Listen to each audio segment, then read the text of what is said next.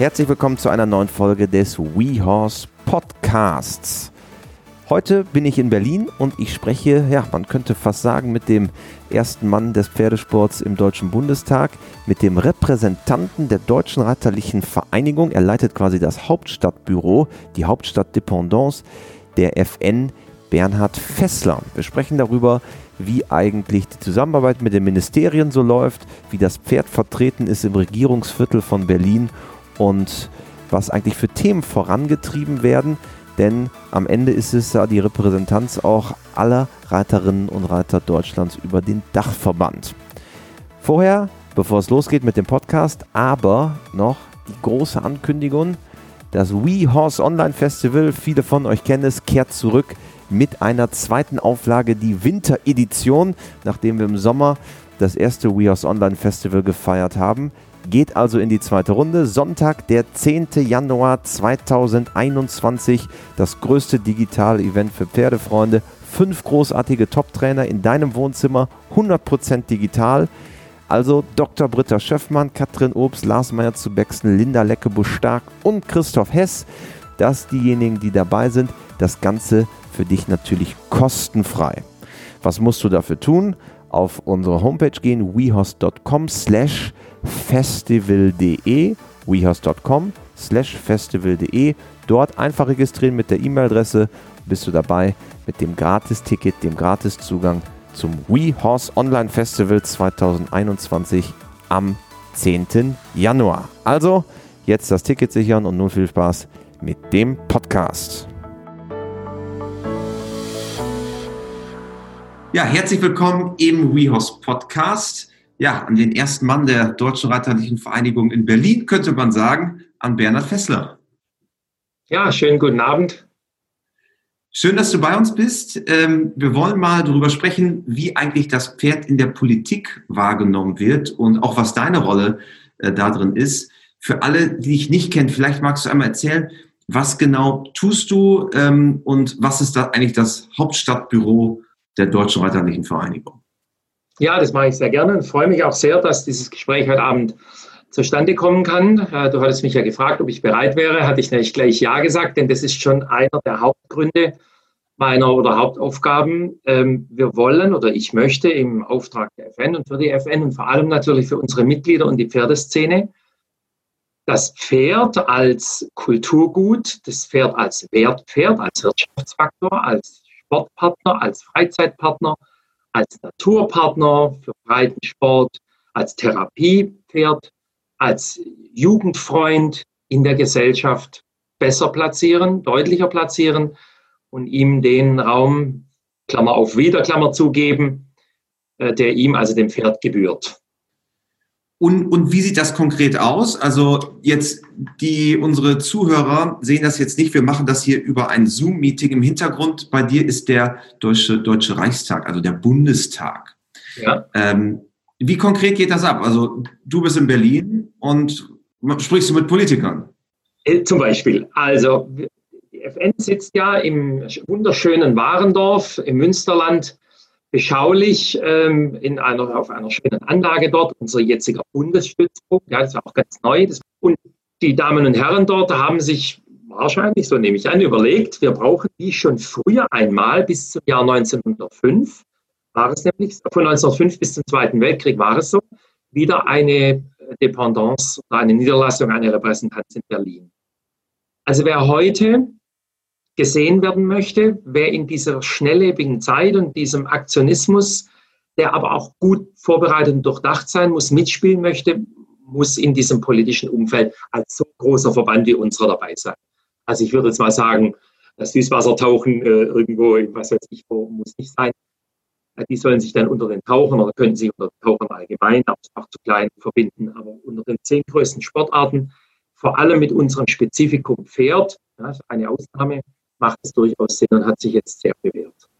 Wo, wo steht der Pferdesport? Ich glaube so an Position 7. Im Moment ist der achtgrößte. Ähm, macht eigentlich Corona, hat aber auch nicht Halt gemacht vor, vor Kündigungen, aber bei anderen Verbänden auch. Also wir sehen auch ganz gut aus. Außer der Deutsche Alpenverein, der boomt wie sonst was. Ah der, klar, die Leute haben äh, Zeit, äh, in, die, in die Berge zu gehen. Ja. die haben wirklich Zuwachsraten des Wahnsinn. Was sind so die, die Sportarten, auf die du dann guckst? Also natürlich will man jetzt nicht sagen, man ist Konkurrenz zu einem Volleyball, aber ich kann mir vorstellen, dass es natürlich schon so in gewisser Weise einen Vergleich gibt. Naja, wie groß ist Basketball, wie groß ist Volleyball, wie viel Gelder kriegen wir? Auf welche Sportart guckst du da so? Ich, ich muss natürlich Kraft des Spezifikums Reitsport als Individualsportart auf Individualsportarten schauen. Ja? Also Golf, Mountainbiken, äh, Tennis und so weiter. Aber komischerweise sind die alle nicht repräsentiert in Berlin, weil die dafür zu klein sind. Die sind dann eher über den DOSB. Ich schaue sehr stark auf die Ballsportarten und habe ein großes Glück, was anfangs nicht so deutlich war.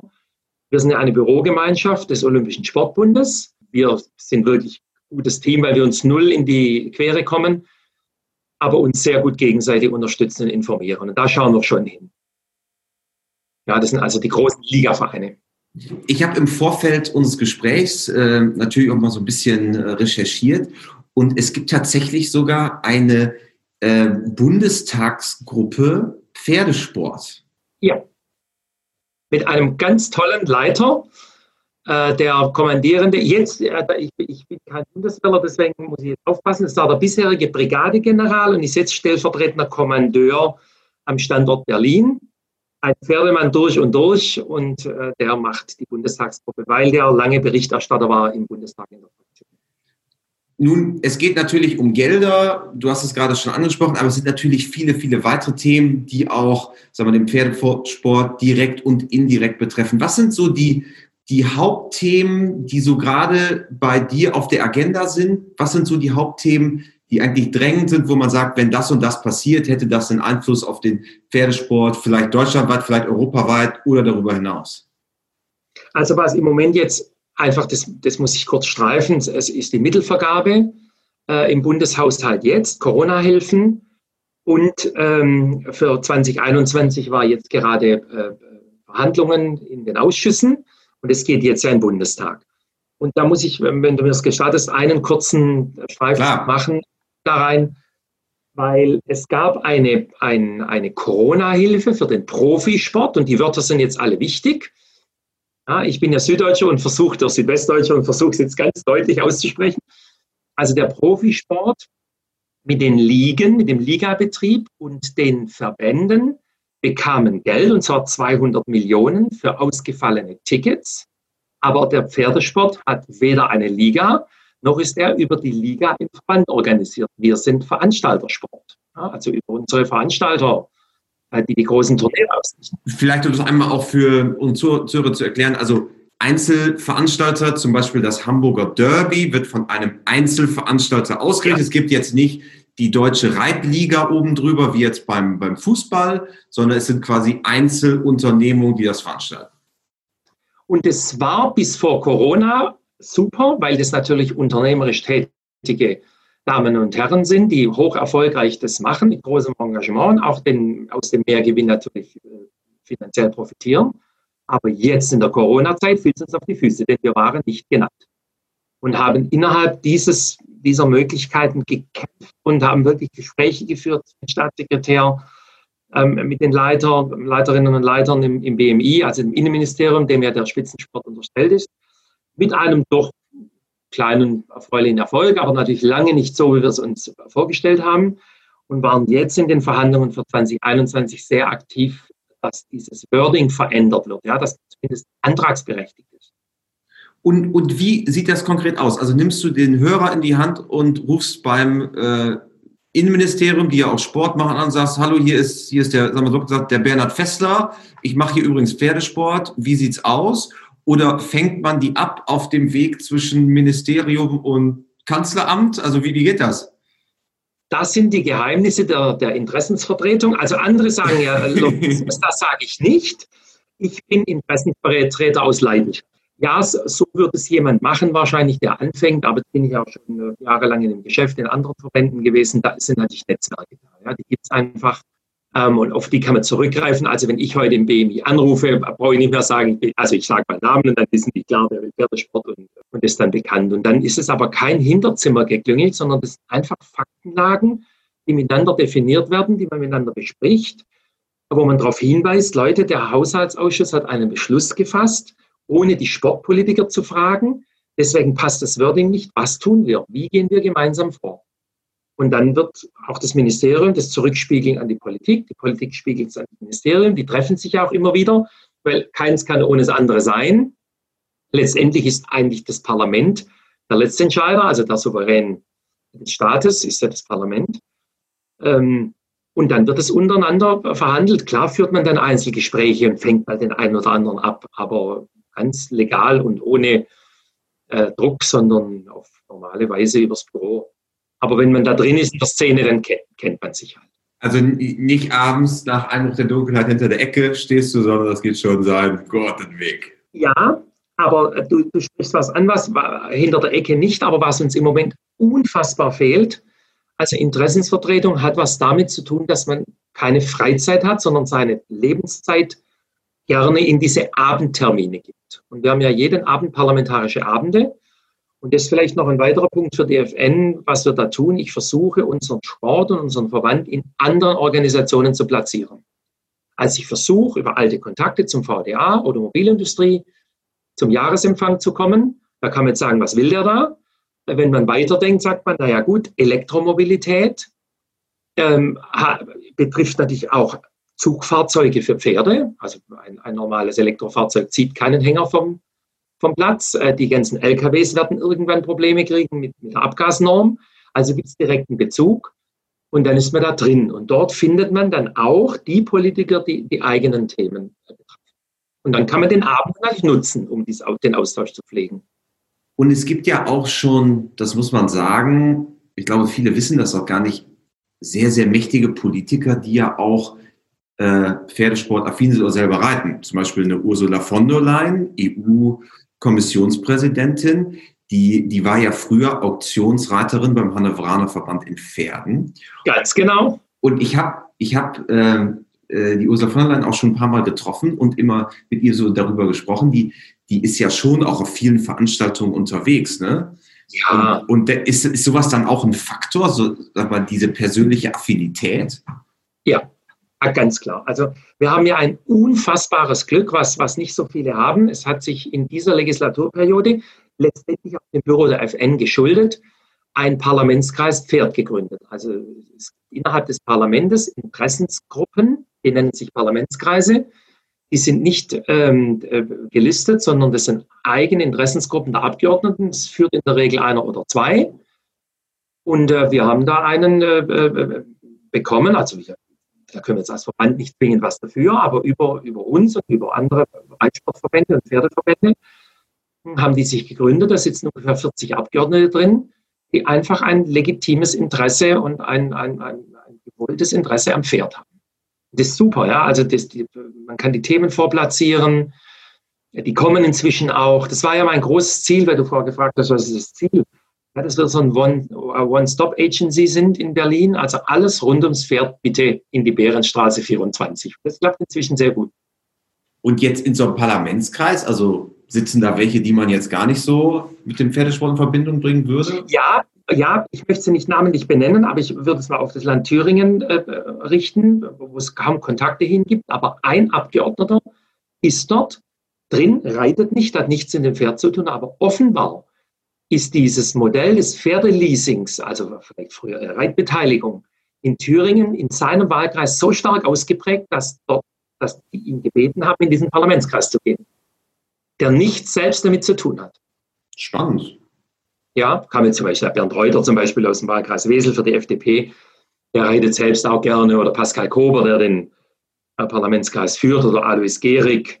Was mich auch sehr freut, Susanne Mittag äh, von der SPD ist auch mit dabei, weil sie nämlich im Oldenburger Umfeld äh, sitzt und das ihr Wahlkreis auch ist. Also wirklich auch bunt gemischt in den Parteien. Auch ganz toll Steffi Lemke von den Grünen, die parlamentarische Geschäftsführerin, eine Freizeitreiterin, die das auch mit, mit Passion macht auch gute Kontakte hin, muss man sagen. Also überparteilich ganz toll. Du hast ja eben Corona genannt, das ist sicherlich ja nicht nur im Politikbetrieb, aber darüber hinaus natürlich ein großes dominierendes Thema. Aber wir werden sicherlich 2021 auch so ein bisschen mal wieder schauen, was passiert eigentlich nach Corona. Du hast eben schon mal angedeutet, Klimawende ähm, beziehungsweise Elektromobilität ein großes Thema, sicherlich auch, wenn man im politischen Berlin unterwegs ist. Das hat ja auch ja. Im, im, Zusammenhang mit Pferden extrem viel damit zu tun. Ähm, ich habe das selber immer, wenn ich mit Freunden diskutiere über das Thema, sage, ja, pass auf, im Pferdesport wird das Thema schon kommen, dass man über CO2-Abdruck von Stellen, vom einzelnen Pferd und so weiter diskutieren wird. Wie guckst du auf dieses Thema drauf? Das freut mich jetzt sehr, dass diese Frage kommt. Die hätte ich irgendwie lancieren müssen, das Thema, wenn es nicht gekommen wäre. Da haben wir eine Intuition gehabt, beide. Sehr gut. Hast du aber Glück gehabt. Ja, total, total. Ähm, ja, das stimmt. Das Pferd hat sicherlich auch seinen äh, CO2-Abdruck. Aber man kann, oder wir sind gerade dabei, an dieser Stelle für Abhilfe zu schaffen. Zum Beispiel, was tun wir denn mit diesen Unmengen an Pferdemist? Ja, tonnenweise jeden Tag. Ja, wir transportieren ihn ab mit LKWs durch die ganze Republik. Er wird zum Teil auf den Feldern verbracht. Er geht nach Holland, er geht nach, nach äh, Belgien auf Champignonfarmen, aber so viele Champignons können wir alle gar nicht essen, wie der Pferdemist anfällt. Und wir wollen jetzt versuchen, zusammen mit dem BMU, also dem Umweltministerium, ähm, dem Wirtschaftsministerium, weil sie auch für Energie zuständig sind, äh, eine Pferdemistverbrennungsanlage äh, zu etablieren am, am Warendorfer Stützpunkt und die so zu konzipieren, dass sie praktisch ähm, kopiert werden kann für die ganzen anderen Pferdebetriebe. Ein Pilotprojekt. Ist ein Projekt. Wir würden mit einem Schlag 90.000 Liter Erdöl äh, im Jahr einsparen, das auch in den CO2-Abdruck reingeht. Wir würden die ganze Transportthematik einsparen. Wir bräuchten keinen LKW mehr, der durchs Münsterland äh, nach Niedersachsen oder Holland oder sonst wohin fährt. Äh, wir könnten praktisch das, den entstandenen Mist am Standort trocknen mit der Abwärme und die ganze Anlage mit Wärme versorgen. Das wäre ein gigantischer Sprung, ähm, würde weit mehr als äh, drei äh, Prozent zum Energieaufkommen in Deutschland beitragen. Drei, drei Prozent? Das, ist ja, das ist ja richtig viel. Ja, ist viel. Und es geht halt nicht mit Biogas. Ich bin kein Chemiker und kein Biologe, aber die langkettigen Kohlenstoffverbindungen des Pferdemistes lassen offenbar eine Verschwelung oder äh, äh, äh, Biogasanlage nicht zu. Man kann das nur beimischen wegen dem hohen Stroh- und Pelle- und äh, Späneanteil.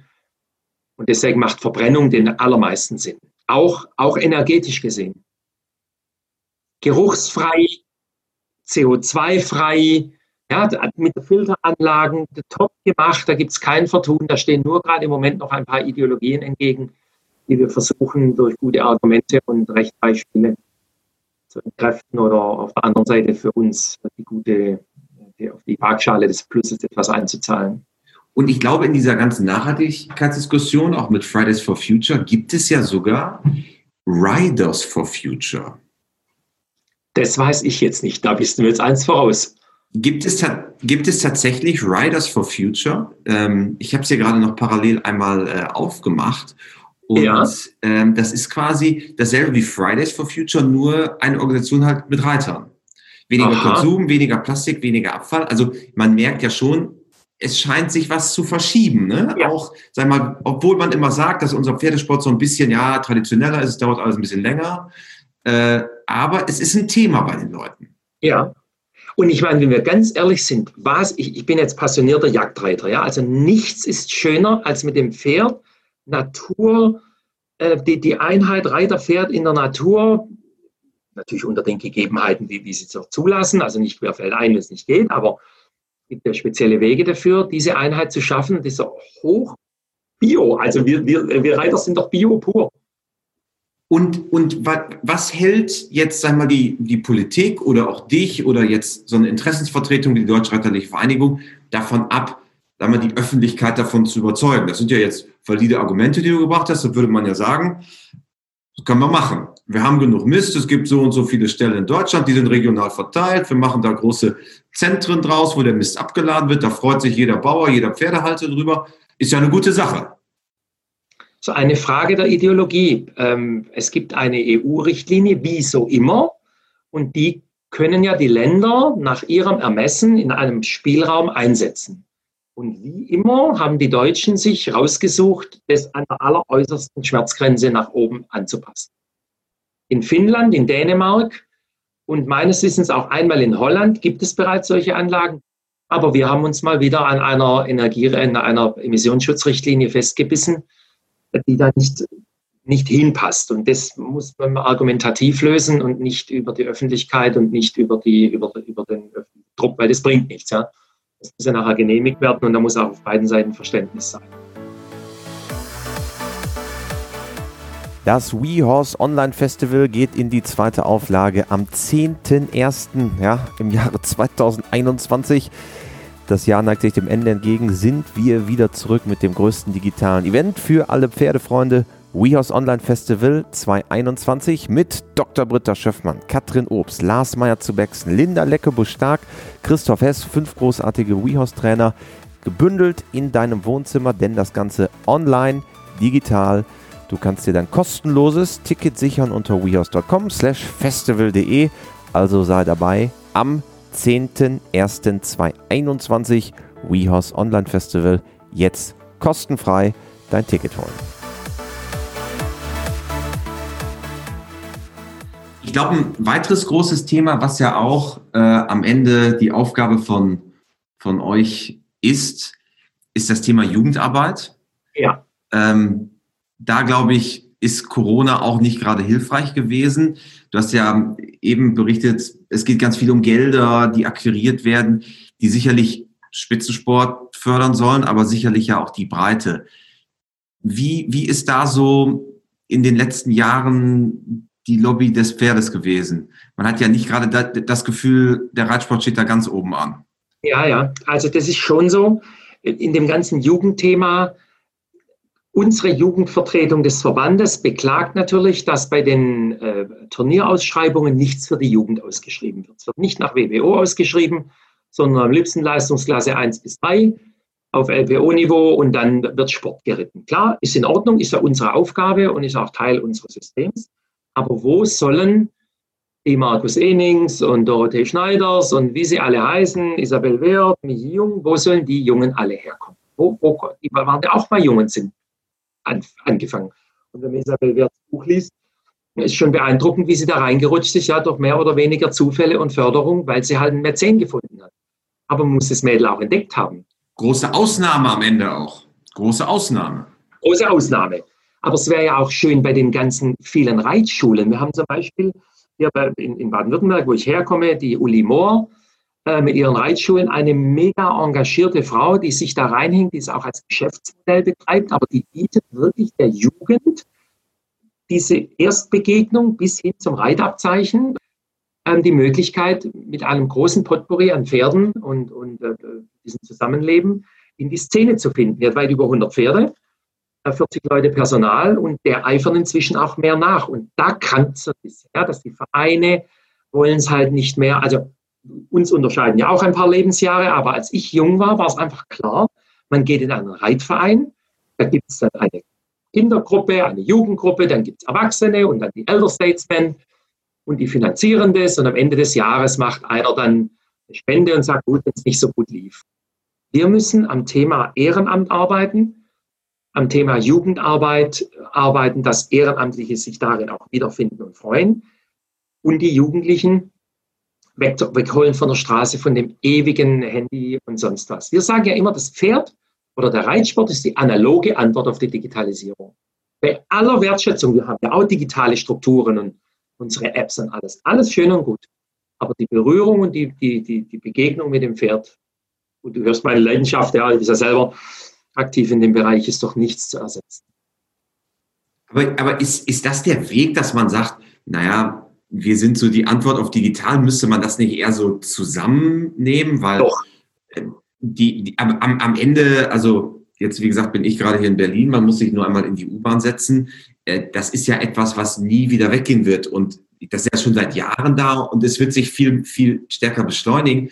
Müsste man nicht sagen, dass man vielleicht auch mal schaut, dass man gewisse, sag mal, ist die Struktur eines Vereins noch die richtige im Jahre 2020, 2021 und dass man auch mal in solche Dinge geht, weil ob man da so die, die alte Zeit zurückholt, ist ja auch fraglich.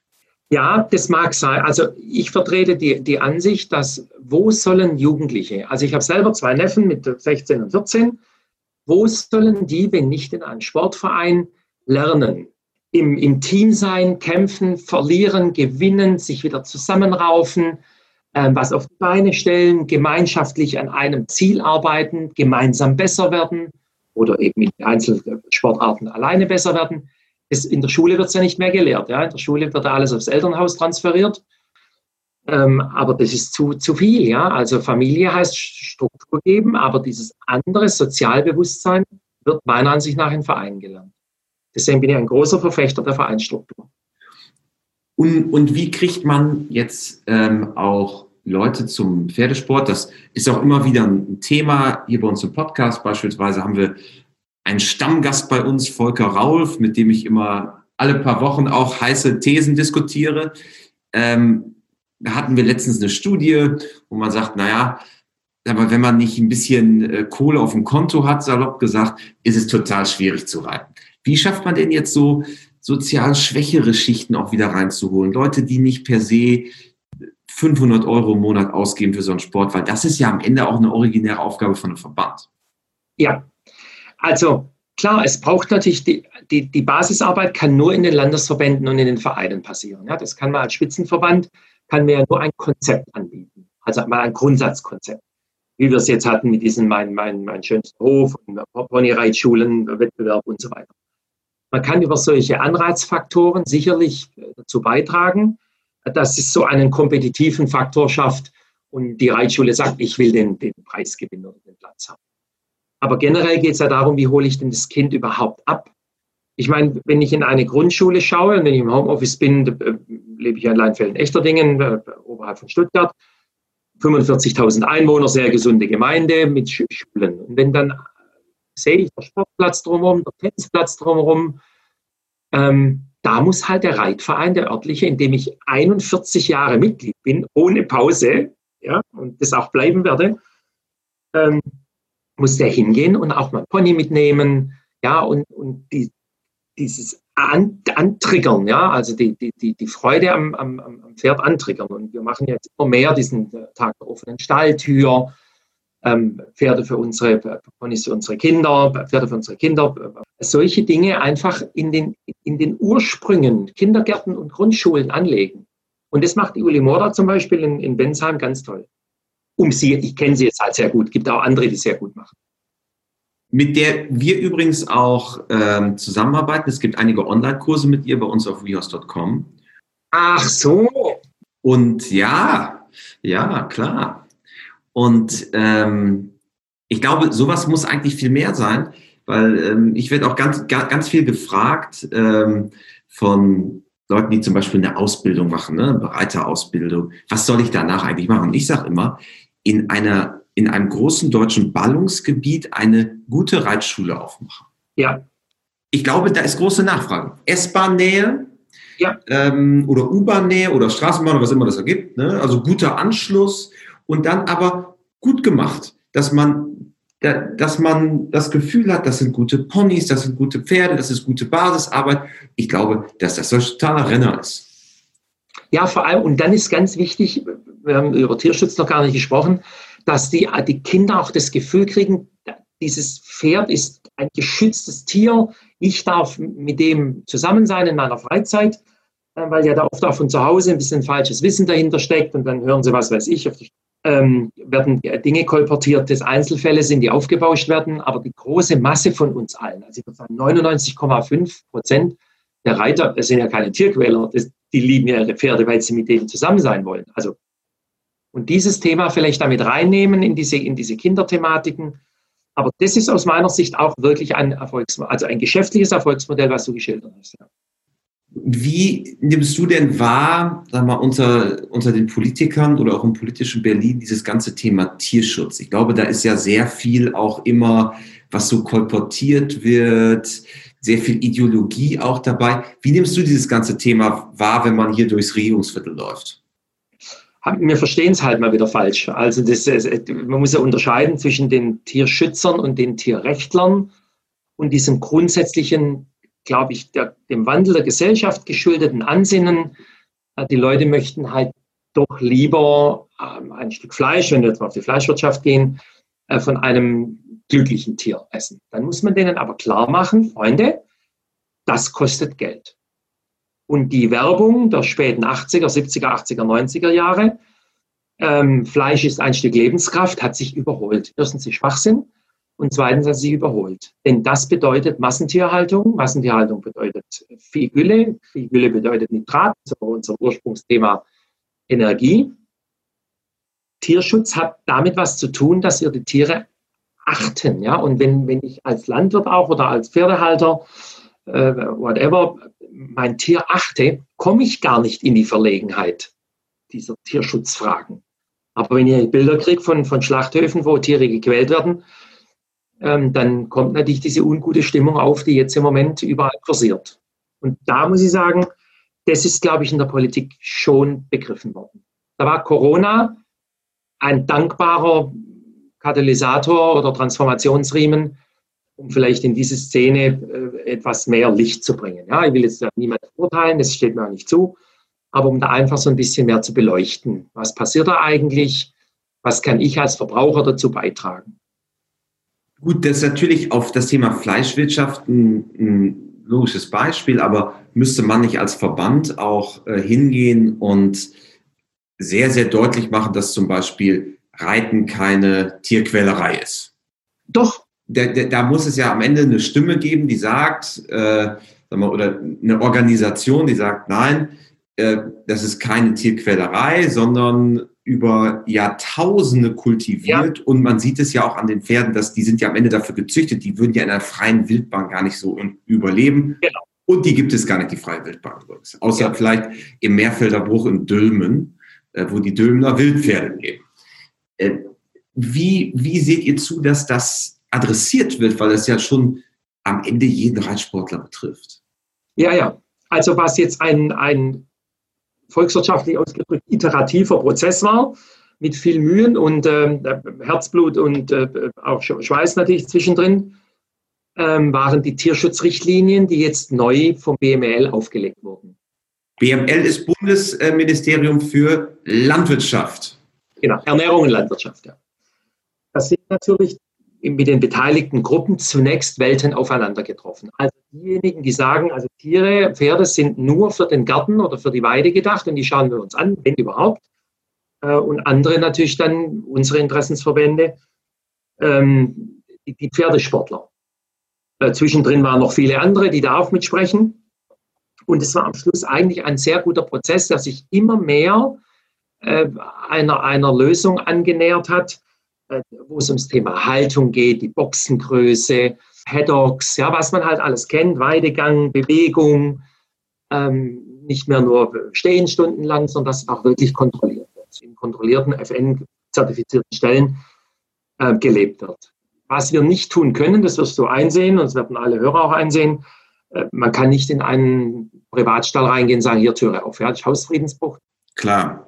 Aber die meisten Anlagen sind eigentlich FN-zertifiziert. Ähm, und man bekommt dafür wirklich eine gute Leistung, weil man eben sieht, dieser Stall hat dieses, diese Zertifizierung und damit arbeitet er auch nach diesen Tierschutzrichtlinien, die ja jetzt im Moment für die Haltung dann angegangen werden. Jetzt geht es um das Thema Sport und Reiten und jetzt geht es um die Haltung. Glaubst du, dass da jetzt erstmal mit den Dingen, die jetzt so ähm, da sind derzeit, erstmal das Thema quasi erledigt ist? Oder glaubst du, dass das ein ongoing Prozess ist? Ja, der, ja, was halt jetzt immer mehr kommt, sind ja diese äh, äh, offene Boxenhaltung und, und Weidegang. Äh, ja, das kann man ja bei manchen schon sehen, dass halt nicht jedes Pferd, wir hatten es gerade von unseren heutigen Pferde, ich habe manchmal auch das große Glück, mal äh, wirklich tolle äh, Dressurpferde reiten zu dürfen. Ja, die sind völlig alleingelassen auf so Weide. Die sind sehr anhänglich, die wollen in ihrer Box mit dem anderen sein, die hängen auch aneinander. Äh, man kann nicht jedes Pferd daraus ausjagen. Das ist aber ein guter Mix, eine schöne große Box mit, einem guten, mit einer guten Durchlüftung, Paddock davor. Äh, das ist eigentlich die Luxusherberge äh, für ein Pferd aus heutiger Sicht, ein, ein hier gezüchtetes Sportpferd. Und man, ich habe hier in der Nähe einen Stall, der wurde auch ausgezeichnet als, als einer der tollen Ausbildungsstelle. Die lassen ihre Pferde selbstständig ausprobieren. Also die lassen die wirklich einfach mal stehen, so wo es hingeht. Und da haben sich jetzt ein paar doch tatsächlich von dieser großen Weide wieder verabschiedet. Die standen immer am, am Gatter. und wollten lieber wieder in ihr gewohntes Umfeld. Und dann finde ich, muss man es auch anbieten können. Aber dunkle, kleine Eckbox, das geht nicht mehr. Das ist vorbei. Ich glaube, ein weiteres Thema, wo ja auch sicherlich nicht nur der Pferdesport, sondern viele Sportarten in den vergangenen Jahren auch durchaus in der Kritik standen, beziehungsweise sich da einiges getan hat, ist so das ganze Thema Sexualgewalt ja. rund um den Sport. Ich glaube, ähm, es gab einige Artikel auch, Spiegel und so weiter, dazu zum Thema Pferdesport. Ähm, wie gesagt, sicherlich nicht nur, nicht nur beim Reiten, gibt es sicherlich auch beim Volleyball oder Fußball.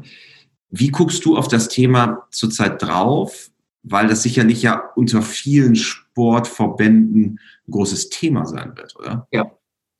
Also ich persönlich schaue mit, auf der einen Seite mit großer Sorge, auf der anderen Seite mit, mit froher Hoffnung drauf.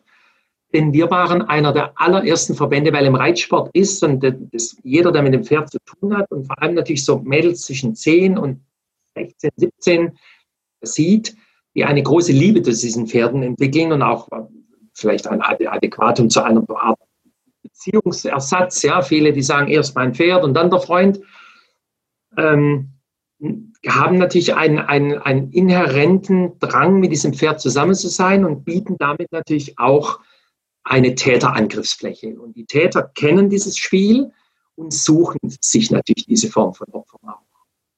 Es sind nicht zwingend Reitlehrer, ja, das will ich überhaupt nicht sagen. Da gibt es auch Pferdehalter, Pferdezüchter, alles Mögliche, ja, Trainer, ähm, alles Mögliche. Aber dieses, dieses Faktum Pferd, ja, dieses Faszinosum, löst es extrem aus. Und deswegen haben wir ganz früh reagiert. Ich habe da eine ganz tolle Kollegin, die auch kennst, die Maria Schierhölder-Otte, die sich da unglaublich engagiert ähm, und wir auch im DOSB in dieser AG drin sind mit konkreten Maßnahmen dagegen, also wie informieren wir die Kinder, wie schaffen wir Schutz nicht nie alleine in die Sattelkammer, keine abendlichen Besuche äh, im Stall ohne Wissen der Eltern.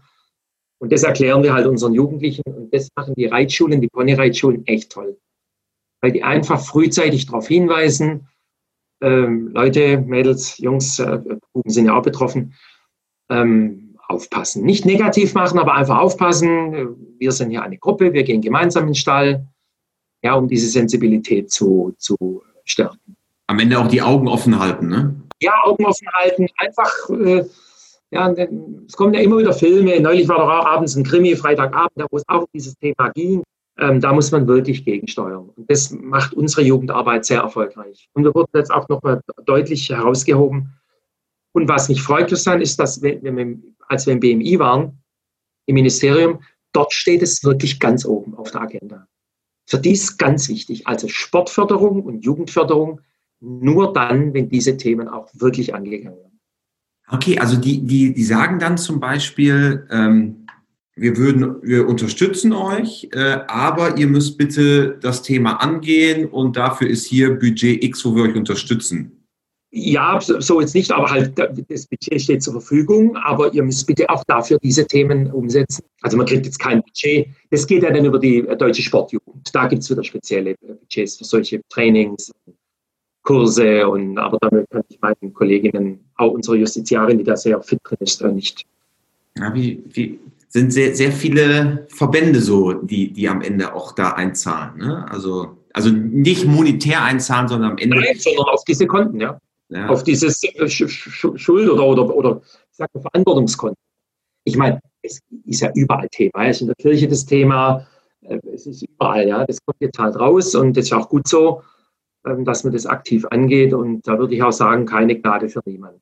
Am Ende ein Gesamt, wie du sagst, ein gesamtgesellschaftliches Thema. Kirche steht, glaube ich, total im Kreuzfeuer, katholische Kirche, äh, gewisse Sportarten auch. Und ja, als Pferdesport, wenn man sowieso diese anderen Themen hat wie ähm, ja, Tierschutz und solche Sachen, will man ja am Ende sich aus den Sachen auch lieber raushalten. Ne? Ja, bitte ja, weil wir haben echt so viele Baustellen, dass die wirklich eine unschöne ist, äh, die nicht äh, zwingend sein muss.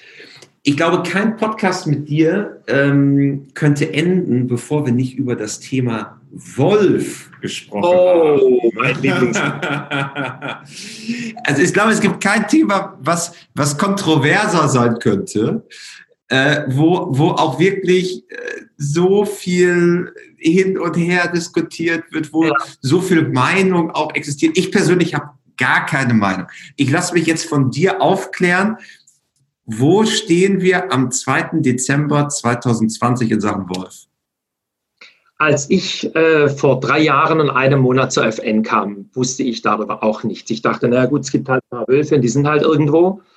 Und die haben sich in dieser Zeit so rasant vermehrt, weil wir keinerlei kontrollierten Wolfsmanagement haben, dass es zu einem Politikum wurde, das kaum ein anderes so diskutiert wird. Ähm, Im Zuge des Artenschutzes und der Artenvielfalt ist nichts so gut. Insekten und Bienen, okay, auch, aber der Wolf ist unfassbar. Und er war für uns Pferdeleute am Anfang, also das Thema war bei uns im Verband ganz hoch aufgehängt, weil ja unser Präsident, Fredo Graf Landau, ein äh, echter schleswig-holsteinischer adliger Landbesitzer, dort oben richtig Probleme hat mit seinen Weidetieren. Ja, also er, er sieht auch, wie 30 Schafe gerissen tot liegen. Der Wolf reist nicht aus Lust am Töten, er reist, um sich sein Revier abzustecken und Gefahr abzuwenden. Das kann man an ein Raubtier nicht anerziehen. Man kann nicht sagen, Wolf, du darfst nur zwei Schafe töten, weil 28 tun dir nichts. Er sieht die Herde und tötet. Das ist so. Und immer mehr rückte der Wolf dann in die Sphären der, der Pferdeleute vor. Und wir haben in Brandenburg so unglaublich viele Wölfe, dass die Menschen dort, ich möchte es gar nicht so wirklich aussprechen, aber dazu gedrängt und genötigt werden, sich immer wieder selbst zu helfen. Vor allem in den östlichen Bundesländern Brandenburg und Sachsen ist diese Art des Umgangs praktikabel, weil die das schon von früher kannten. Denn diese baltischen Wölfe, die also praktisch auf die Ostseite kommen, gab es zu DDR-Zeiten und, und äh, Ostzeiten immer schon. Ähm, und der Grenzzäune gingen auf und viele dieser Wölfe sind einfach frei rübergekommen. Dann kamen die, kamen die Abruzzischen über Italien und Österreich nach Deutschland und die sind artverwandt, aber trotzdem andere, die kreuzen sich inzwischen. Also um es abzubiegen, wir haben eine Schwemme an Wölfen in Brandenburg, Niedersachsen, äh, Sachsen und Thüringen wird es auch immer schlimmer. In Mittelhessen natürlich, weil das durchgeht. Das Waldgebiet quasi da so rüber, ne? Ja, also wenn man von Frankfurt nach Erfurt fährt, sind es ja 250 Kilometer in the middle of nowhere. Ja? Also schöne Landschaft, Wald, das ist ja ein Eldorado für die Wölfe. Also da können die sich ja aufhalten ohne Gefahr. So, und dann kolportieren wir Zahlen von im Moment 386 oder 89 Wölfen. Das wird erzählt von den Wolfsschützern. Ja, das stimmt.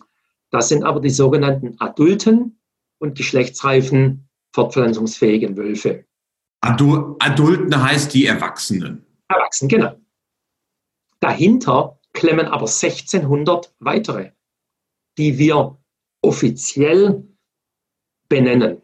Wir glauben aber in unseren eigenen Zirkeln, auch nach Messungen, und es gibt inzwischen Videokameras, Wärmekameras und so weiter, ähm, dass es noch eine Dunkelziffer von weiteren eventuell 1000 gibt. Also schauen wir in Deutschland auf 3000 Wölfe.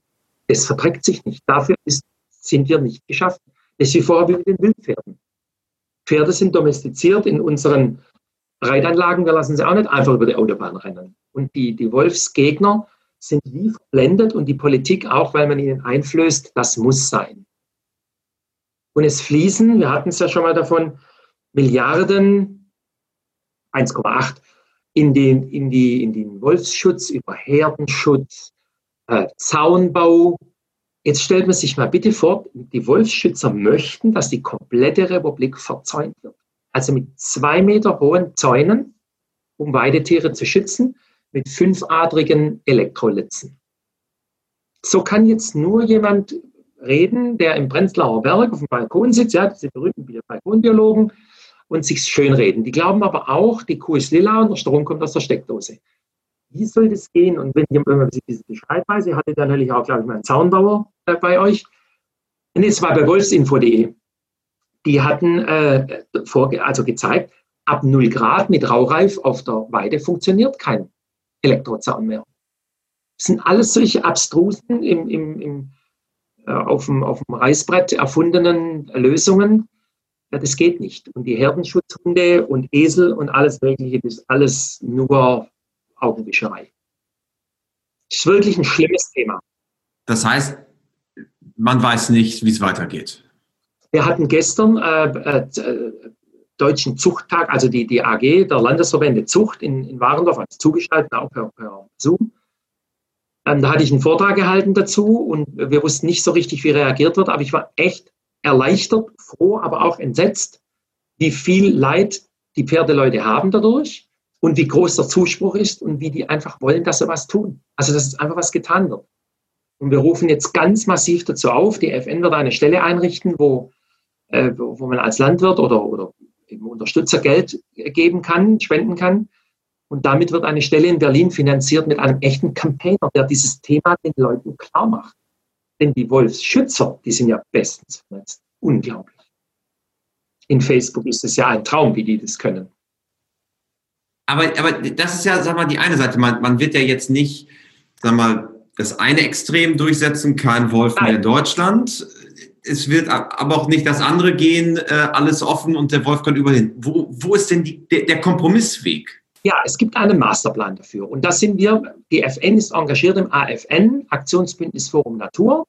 Ich habe dort ein Beiratsmandat, das darf ich ausüben für unseren Präsidenten und Generalsekretär. Das ist der Verband all der Verbände oder die Spitzenorganisation all der Verbände, die mit Weidetierhaltern, Weidetieren, Großgrund-, Kleingrundbesitzern, Privatwaldbesitzern, Fischern und so weiter zu tun haben. Und dort haben wir einen Masterplan, einen Wolfsmanagementplan entwickelt, eine Blaupause. Und das Ziel ist, diese Blaupause in jedem Land, weil die Länder sind nun mal die, die es machen müssen, in jedem Land einzusteuern und dass die in, in den entsprechenden zuständigen Ministerien umgesetzt werden. Und dann hätten wir, wir reden von einer Obergrenze, der günstige Erhaltungszustand, wichtiges Wort, günstiger Erhaltungszustand, bei maximal 1500 Kompletttieren. Kleine wie große. Darunter wird dann noch unterschieden, ja, ob Rudel oder Einzeltiere, in welchen Ländern. Aber schau nach Niedersachsen, Rodewalder äh, Rudel, immer wieder Tötungsdelikte von, von Fohlen, tragenden Stuten. Und keiner macht was, weil der Olaf Liester, der Minister, zwar ein Einsehen hat, aber sich nicht aus dem Fenster wagt aus Angst vor Drohungen gegen die Schützen, die den Wolf erlegen sollen. Schlimm. Also es bleibt ein heißes Thema, kann man sagen. Ja, total heißes Thema. Und es emotionalisiert so. Manchmal regt es mich auf, manchmal denke ich, nee, ich muss kämpfen. Mhm. Also es ist ein schwieriges, schwieriges Feld zwischen Artenschutz, Tierschutz, Tierfreund, aber auch die Abgrenzung zu Raubtieren. Ja? Jetzt kommt es so weit, dass wir irgendwann noch Bären, Luchse und sonst was alles rumrennen haben. Und dann ist es auch eine Frage der Menschheit. Ja? Also wir waren halt bei viel weniger Leute. Aber mit 83 Millionen Deutschen, äh, die hier rumrennen im Vergleich zu 60 Millionen vor 25 Jahren, ist halt einfach ein Unterschied. Ja, ja, das ist, das ist schon ein, ein großes Thema, was ähm, ja. sicherlich nicht einfach ist. Und wie gesagt, ich äh, verfolge es lediglich aus der Ferne und denke mir immer, es ist, wie, wie man im Ländle bei dir sagen würde, höchst emotionalisiert. Ja, höchst emotional, genau. Ja. Höchst emotional. Wir müssen mal einen Schwäbischkurs machen. Ja, ja. Und Spätzle essen. Ja, genau. Ähm, jetzt kommen wir wahrscheinlich zu vier deutlich äh, unkontroverseren ähm, Fragen, denn am Ende eines jeden WeHorse Podcasts habe ich die vier klassischen WeHorse Fragen für dich, die ich auch mhm. gerne dir stellen möchte. Und äh, Frage Nummer eins ist eigentlich äh, sicherlich für dich sehr, sehr einfach zu beantworten. Hast du ein Motto, nach dem du lebst? Oh. Doch nicht so einfach. nee, doch nicht so einfach. Was ist mein Motto, nach dem ich lebe? Also ich versuche, ich versuche ein, ein, ein Leben zu führen in Ver Verantwortung, also ich auch christlich, ja, also in der Verantwortung vor der Schöpfung, äh, nicht im Übermaß zu leben, aber trotzdem Freude am Leben zu haben, anderen dadurch nicht zu schaden, aber immer ein bisschen mehr zu geben, als ich kann und versuche mit vollem Einsatz und Leidenschaft das zu tun, was mir Freude macht. Dann Frage Nummer zwei. Gibt es einen Menschen oder eine Person, die dich äh, insbesondere im Hinblick auf die Pferde besonders geprägt hat?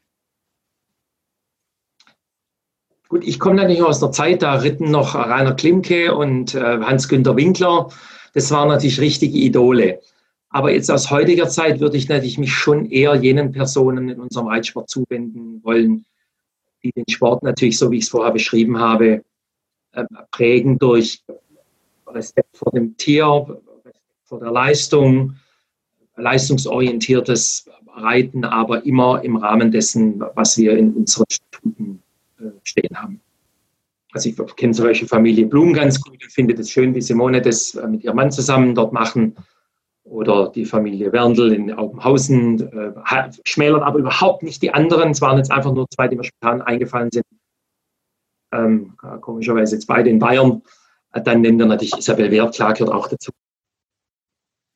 Dann kommt Frage Nummer drei. Wenn du Reitern bzw. Pferdemenschen eine Sache im Umgang mit ihren Pferden auf den Weg geben könntest, was wäre es?